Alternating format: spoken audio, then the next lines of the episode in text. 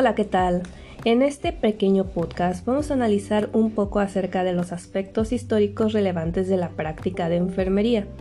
En este hablaremos de cómo el papel de la mujer enfermera fue muy importante para el desarrollo de esta profesión. Comenzamos. Aspectos históricos relevantes de la práctica de enfermería. Para comprender la enfermería en el momento actual y a la enfermería que se quiere para el futuro, es necesario revisar los hechos del pasado, pues esta profesión ha experimentado cambios drásticos como respuesta a las necesidades y a la influencia de la sociedad. Si se observan los hechos desde inicios de la profesión, la enfermería revela una lucha continua por su autonomía y profesionalización, eventos que le han llevado a crecer desde el punto de vista profesional en estudios de especialización, maestrías y doctorados, así como agruparse en asociaciones u organizaciones profesionales, gremiales o sindicales, que le han permitido en forma paulatina pero segura la toma de decisiones en las políticas de salud y gestión del cuidado en varios países del mundo. En este apartado se revisarán aspectos históricos relevantes que han definido la enfermería como una profesión en constante ascenso ante una sociedad cada vez más demandante de sus servicios. Mujer enfermera.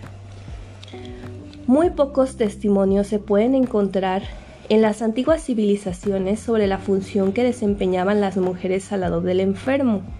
Por el contrario, se sabe que la historia de la medicina está bien desarrollada y como la enfermería está unida a la profesión médica, es necesario algún conocimiento de la evolución de esta última para poder entender el avance de la enfermería y para comprender ambas es necesario el conocimiento de la cultura donde se desenvolvían los pueblos.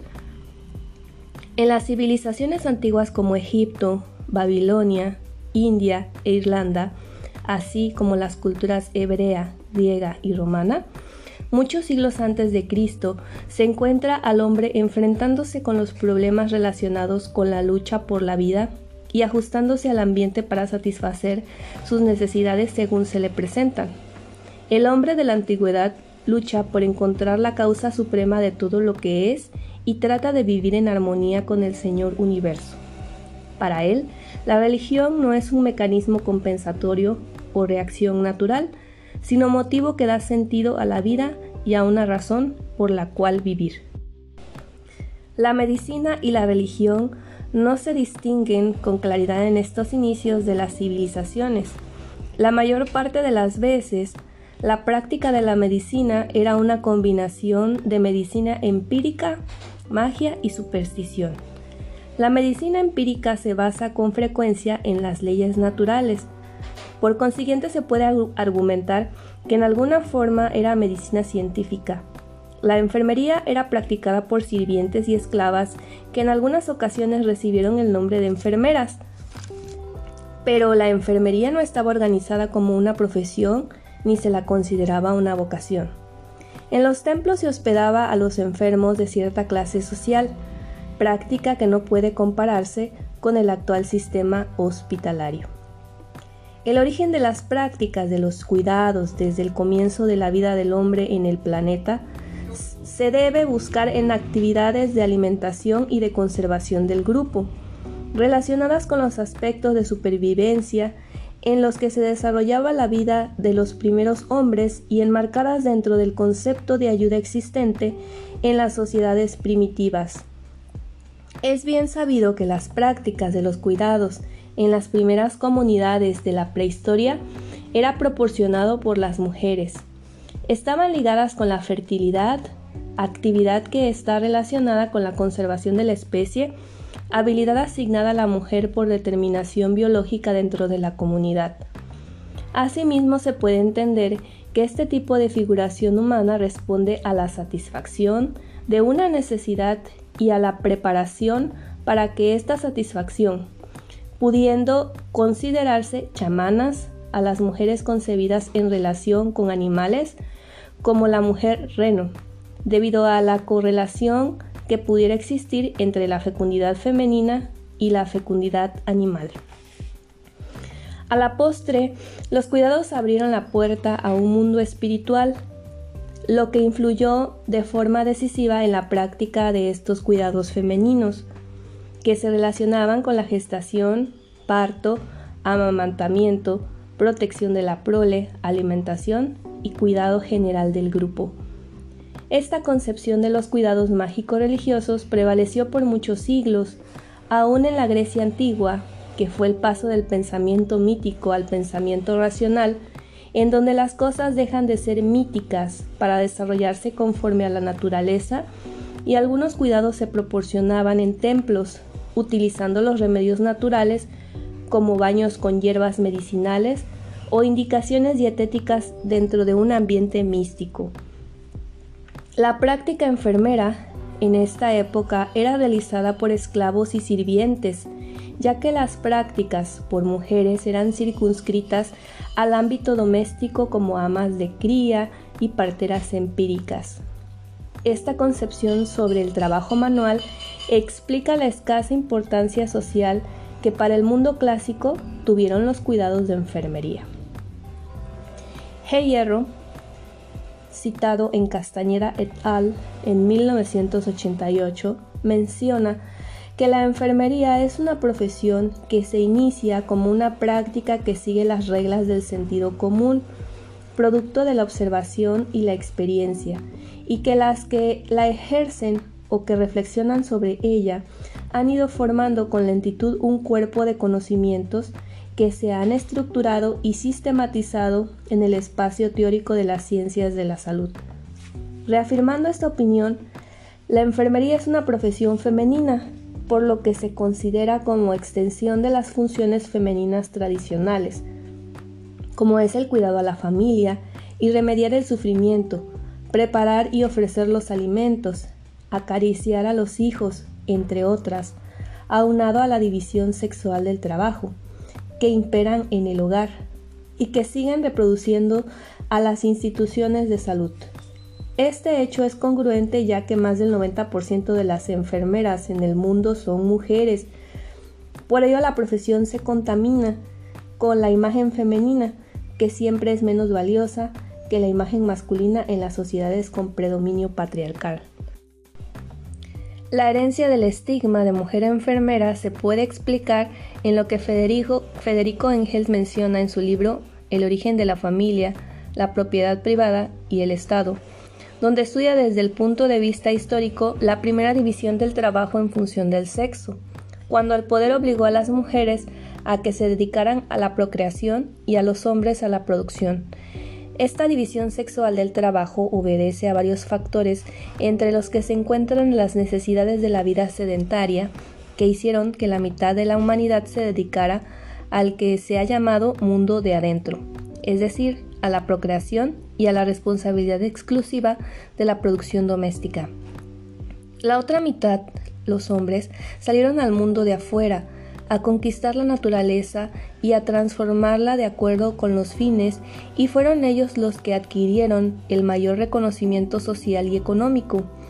Esta división sexual del trabajo se profundiza con la revolución industrial, donde las mujeres dedicadas a la perpetuación de la especie y las tareas domésticas no pudieron desarrollar sus capacidades en cuanto a autonomía moral e intelectual ya que se les prohibió disponer de su cuerpo y de los productos de éste, los hijos.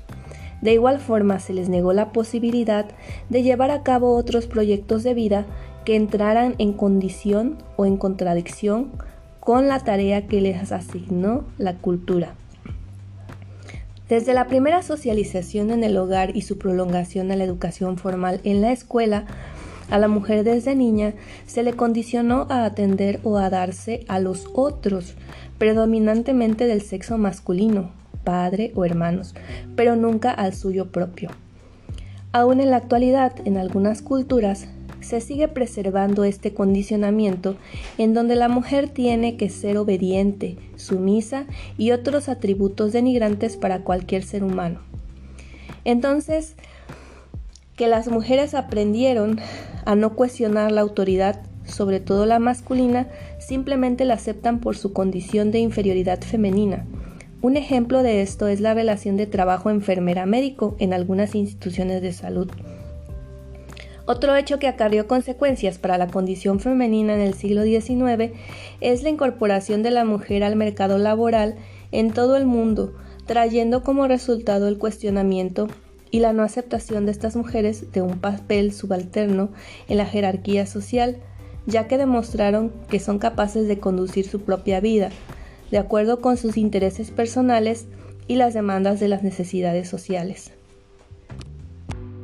Las mujeres enfermeras, siendo un grupo cada vez más numeroso que trabajaban fuera del hogar y con niveles académicos universitarios, han sufrido cambios importantes dentro de su vida cotidiana y laboral.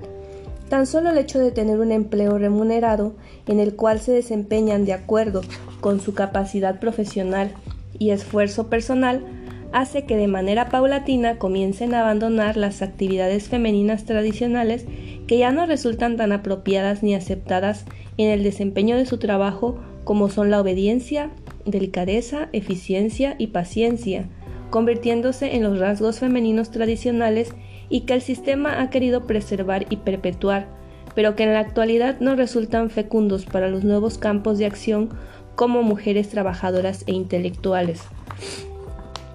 Entonces la vieja división del trabajo por sexos de la que habla Angels comienza a perder sus perfiles en las sociedades contemporáneas y en las profesiones femeninas como la enfermería. En el curso de la historia, la enfermería ha sido identificada con algo menos que una imagen profesional, y aún en la actualidad los medios de comunicación promueven la imagen de la enfermera como maternales, puras, subordinadas y obedientes, no obstante, la profesión espera de sus miembros que sean capaces de resolver problemas en forma independiente, que sean eruditas, investigadoras y consumidoras de conocimientos científicos. El filósofo griego Aristóteles señalaba que las tareas humanas no son en esencia unas superiores a las otras. Él sostenía que toda tarea o trabajo humano tiene en sí mismo valor igual. Lo que hace que una profesión sea considerada superior o inferior es la actitud de la persona que la ejerce, independientemente de la eficiencia con la cual se desempeña. Así habla de trabajo de esclavos y del trabajo de hombres libres. El que trabaja como esclavo devalúa su tarea, el que realiza como hombre libre la valoriza, con independencia de que sea un barrendero o un científico. Esta opinión de Aristóteles se comprueba en un hecho histórico, a finales del siglo XIV, en donde la persecución y la quema de brujas en la Europa de la Edad Media va acompañada del nacimiento de la nueva profesión médica masculina y marca el inicio de la lucha de los hombres para eliminar a las mujeres de la práctica de la medicina, pues ya habían iniciado una actividad, ya habían iniciado una activa campaña en contra de las mujeres sanadoras, los médicos lograron conquistar un absoluto monopolio sobre la práctica de la medicina entre las clases superiores, a excepción de la obstetricia que continuaba siendo competencia exclusiva de las comadronas. Sin embargo, poco a poco los médicos fueron invadiendo también este campo de la obstetricia, apoyados por la alianza entre la Iglesia, Estado y la profesión médica, teniendo un dominio absoluto entre los siglos XVII y XVIII. Este ejercicio dominado por los médicos parteros, último bastión de las sanadoras, alcanzó una categoría más alta por ejercerse por los hombres. Al mismo tiempo, las antiguas parteras fueron objeto de difamación por los nuevos profesionistas, dando importancia a las prácticas médicas supuestamente más complejas y su mayoría innecesarias, como es el uso y el abuso del forceps o la operación cesárea. Esta práctica que realiza la obstetricia ha perdido su carácter de servicio para convertirse en una actividad lucrativa, junto con la aportación y apropiación del acto del nacimiento humano, que pertenece a las mujeres, convirtiéndolo en un hecho médico, mercantil, deshumanizado y descontextualizado de su propia naturaleza. En un aporte de Bárbara Enrage y Deirdre English, citado en Maldonado 2004, menciona que las mujeres siempre han sido sanadoras. Ellas fueron las primeras médicas y anatomistas de la historia occidental. Sabían procurar abortos y actuaban como enfermeras consejeras. Las mujeres fueron las primeras farmacólogas con sus cultivos de sus hierbas medicinales, los secretos de cuyo uso se transmitían unas a otras.